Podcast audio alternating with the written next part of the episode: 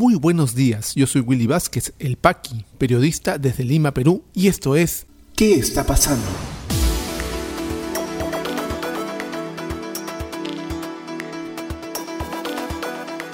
Estas son las noticias de hoy lunes 17 de mayo de 2021.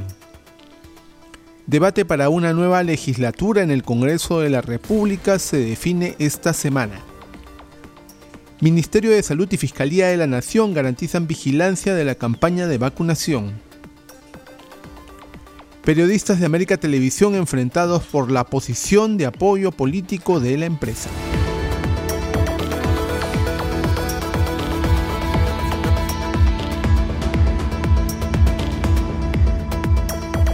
Vamos al desarrollo de las principales noticias aquí en ¿Qué está pasando? Y entre el jueves y el viernes el Congreso de la República debatirá y discutirá eh, una nueva legislatura, esta idea que ha presentado la Comisión de Constitución la semana pasada y que nosotros advertimos que está siendo manipulada con fines muy particulares, ¿no? No se quiere pues que haya un control político dentro del Congreso, que tenga mejor representatividad en dos cámaras y una cámara que sesione eh, y analice mejor las leyes antes de presentarlas. No, lo que se quiere es que estos señores el 2022, o sea, en un año, vuelvan a ser elegidos congresistas. Es lo único que se busca, lo hemos advertido en este podcast de noticias eh, permanentemente. Eh, Luis Valdés, el presidente de la Comisión de Constitución, dijo que eh, la propuesta para convocar a una cuarta legislatura se discutirá entre el jueves o viernes, días en los que se convocó a sesión del Pleno, informa la agencia andina.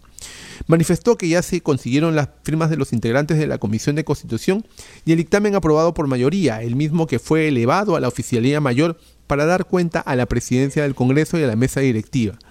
Esperemos que en la Junta de Portavoces, que debe ser el lunes o martes, pueda priorizarse para su debate en la próxima semana del Pleno, que debe ser el jueves o viernes como máximo. Esperamos contar ahí con la aprobación de la representación nacional, señaló.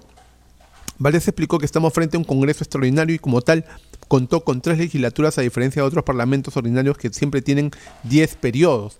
Además consideró que por una necesidad de rebatir reformas constitucionales importantes se va a ampliar un periodo legislativo más. Yo no he escuchado, que, seguimos las noticias permanentemente, una preocupación por esto en meses pasados, ¿no? Eh, este mismo Congreso que aprueba como único caso mundial, como lo han reportado muchas agencias de noticias internacionales, el único Congreso que ha aprobado una comisión investigadora del dióxido de cloro, ahora le preocupa el tema constitucional y las reformas.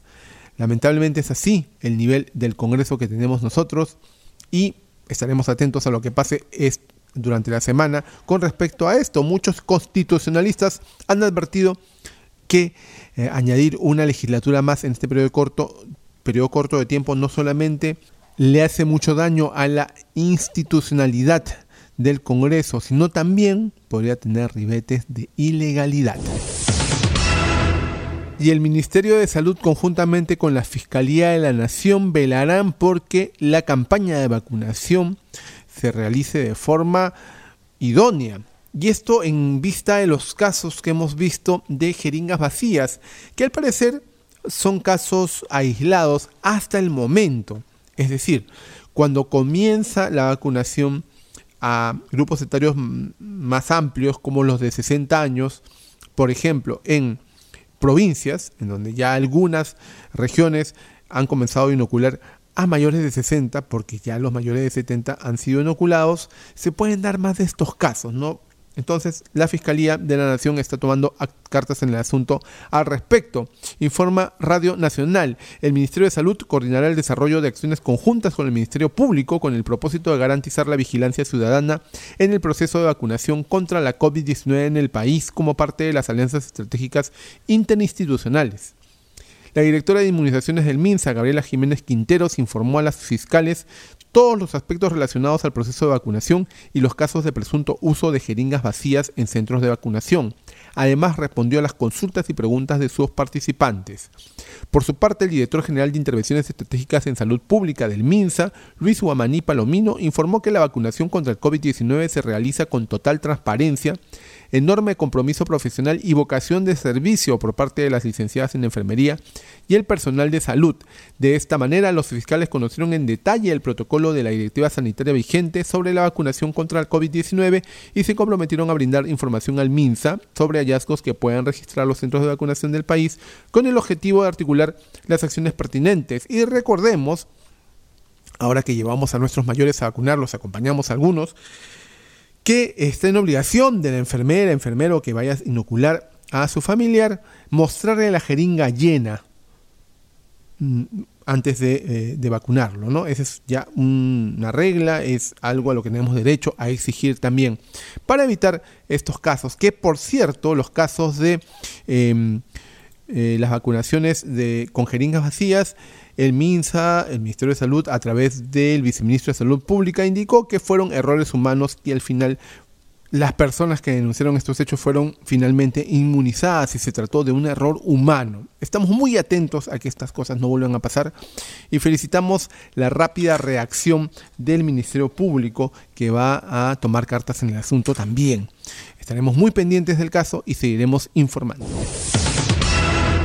y un gran remesón se ha producido dentro del área de noticias de América Televisión. Y esto lo contamos, valga redundancia, como noticia, pese a que nosotros los periodistas jamás deberíamos ser la noticia, sino simplemente eh, transmitirlas, porque tiene que ver con necesariamente el plano electoral y el político. Cuando se dio a conocer eh, el despido de Clara Elvira Ospina, la directora de Noticias de América Televisión, muchas voces se levantaron diciendo que era un presagio de lo que podría ser eh, la posición política de la empresa con respecto al apoyo a la candidatura claramente de Keiko Fujimori. Y se ha visto a través de todo el conglomerado en los últimos días. Cuando el periodismo debe ser y eso se lo decimos directamente a la señora Cecilia Valenzuela, que ha dicho que no puede ser imparcial ni puede ser objetiva, eh, necesitamos ser objetivas. Ese es el periodismo, tratar de buscar la objetividad y ser neutrales, sobre todo en tiempos de elecciones. ¿Qué ha pasado? Una parte de la plana periodística de América Televisión ha apoyado la eh, decisión empresarial, y han, se han comprometido básicamente a mantener la independencia, cosa que no está pasando, y el grupo de reporteros de Cuarto Poder también sacó un comunicado criticando y expresando su preocupación con respecto del despido, no solamente de Clara Elvira Ospina, sino la línea editorial. Lo ha dicho claramente este, el, el gerente de América Televisión. La línea editorial del canal es clara y al que no le guste, la puerta está abierta, ¿no? Se está haciendo un claro apoyo a la candidatura de Keiko Fujimori. Y en principio eso no está mal, pero eso no es periodismo. Disculpen ahora que en esta noticia yo editorialice un poco. Porque los que hacemos periodismo, y ustedes pueden, nuestros amables oyentes que escuchan el podcast de noticias hace ya 11 meses, se han dado cuenta que nosotros no hemos puesto una posición de apoyo a ningún lado. Hemos tratado de ser lo más objetivos posibles en mostrarles la información. Ustedes deben sacar sus propias conclusiones de acuerdo a la información y eso es periodismo, ¿no? Eh, lamentablemente eso no ocurre allá en América Televisión. Ayer mismo en el programa de Enrique Castillo, el periodista Enrique Castillo, Agenda Política, se entrevistó a Dina Huarte, que es la primera vicepresidenta de eh, Pedro Castillo, y esta señora en un acto básicamente político, le regala un lápiz, que es el símbolo del Partido Perú Libre, a lo que Castillo no quiso recibirlo por supuestamente medidas de seguridad. Entonces, Dina lo dejó encima de la mesa. La siguiente entrevistada fue Keiko Fujimori y el lápiz seguía encima de la mesa. En el video se muestra perfectamente la desesperación de Enrique Castillo para que la toma, el encuadre de la toma donde se veía Keiko Fujimori con el lápiz en la base, no salga, no salga el lápiz. Esa acción se ve clarísima en el video del programa, está colgado en redes sociales. Y ese es el problema cuando un canal hace campaña, ¿no? un conglomerado de medios, vean Perú 21, que es parte también del conglomerado del comercio que tiene eh, accionariado en América Televisión, hace a favor de un candidato. Lamentablemente tenemos eso. Y si recordamos las elecciones del año 90, donde Mario Vargas Llosa tenía todos los medios a su favor, recordemos lo que pasó, cuál fue el resultado final. Advertidos estamos, felizmente quedan medios independientes eh, con alcance también para poder informarse de forma objetiva, clara y neutral. Ya regresamos con mucha más información aquí en ¿Qué está pasando? Y este podcast llega a ti por un gentil auspicio de La Mamina.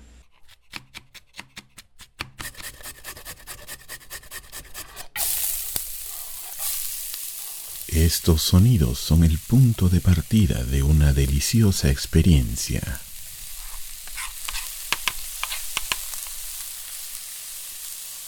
La mamina, lasañas, pais y más. Cocina casera en tu mesa. La mamina. El amor se come. Delivery gratis San Miguel, Magdalena, Jesús María, Pueblo Libre. Para otros distritos, consultar tarifa de reparto. Llámanos al 910-833-575. Continuamos con mucha más información aquí en ¿Qué está pasando? ¿Qué está pasando rumbo a la segunda vuelta? Según encuesta de CPI, Pedro Castillo obtiene 34.4% de preferencia electoral y Keiko llega a 32.6%. Pedro Castillo presenta al fin su plan de gobierno, lo hizo a través de redes sociales y se resume en siete ejes cuyo punto inicial es el manejo de la pandemia. Candidatos Pedro Castillo y Keiko Fujimori firman hoy proclama ciudadana juramento por la democracia a las 11 de la mañana en Miraflores. ¿Qué está pasando en la economía? Ministerio de Desarrollo Agrario informó que el Perú exportó más de 3 millones de sacos de café a 44 mercados de Europa y Norteamérica. Banco Central de Reserva afirma que recaudación por IGB creció 74.8% en abril ante recuperación de economía. Según cifras del INEI, economía peruana creció 18.21% en marzo a un año de la pandemia de la COVID-19. ¿Qué está pasando en las regiones? En Lambayeque, familias de escasos recursos recibieron donación de 250 kilos de pescado por parte del gobierno regional. En Huánuco, nueva planta de oxígeno generó los primeros 50 balones para pacientes COVID-19. Serán destinados al Hospital 1 de Tingomaría y el Hospital 2 de E-Salud. En Cusco, Defensoría del Pueblo confirmó deceso de una persona tras enfrentamiento de comuneros y policías en Pichari. COVID-19 en el Perú. La situación actual de la enfermedad en el país, según los datos del Ministerio de Salud, es la siguiente. A la fecha, son 1.889.052 casos confirmados, con 2.260 casos las últimas 24 horas y 309 fallecidos. Se han dado de alta a 1.834.372 personas continúan hospitalizadas 12.747, lamentablemente han fallecido 66.220 peruanos y vamos vacunando e inmunizando con ambas dosis ya a 2.554.760 compatriotas.